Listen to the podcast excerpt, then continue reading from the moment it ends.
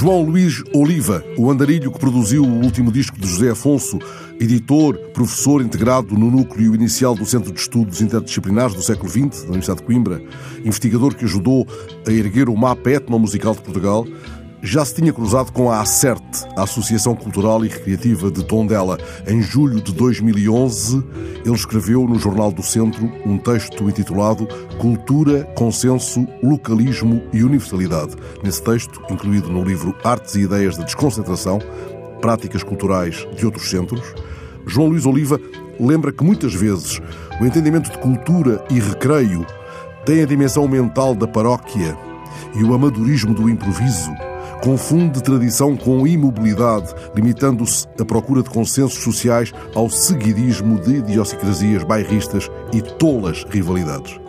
Mas sublinha que com a Acerte passa-se precisamente o contrário. Aí, recreio é o encontro sociabilitário e solidário com o outro e com a diferença. Tradição é a sua recontextualização contemporânea. Cultura é universalidade. E tudo isto sem deixar de estar em Tondela.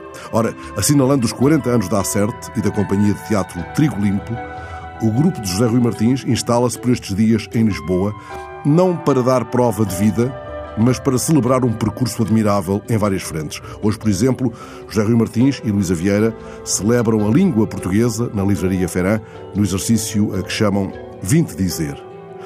Disso será dado seguramente registro nesta rádio. Por agora, folheio o novo livro de João Luís Oliva, que amanhã, ao fim da tarde, será apresentado por Rui Vieira Neri na Casa dos Bicos, a sede da Fundação José Saramago. Tem este novo livro o título Acerte XL, o fio, a trama e a urdidura, e não se apresenta como um balanço historiográfico, um exaustivo alinhavo de sucessos. O autor releva, aliás, a metáfora têxtil de que deitou mão para o título da sua obra, por nela estarem contidos a ambição e o limite do seu projeto. Aquilo para que nos convoca é, afinal, para o que chama peças do grande engenho em que se vai tecendo o colorido pano de fundo de um palco em que todos atuamos, vivendo.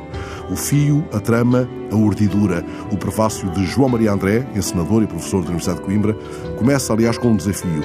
Entra neste livro não como quem lê uma história, mas como quem dança e se demora no coração de uma festa. A apresentação, amanhã, em Lisboa, será apenas um dos momentos da festa para que a Acerte nos convoca. Entre março e maio, eles vão andar por aí.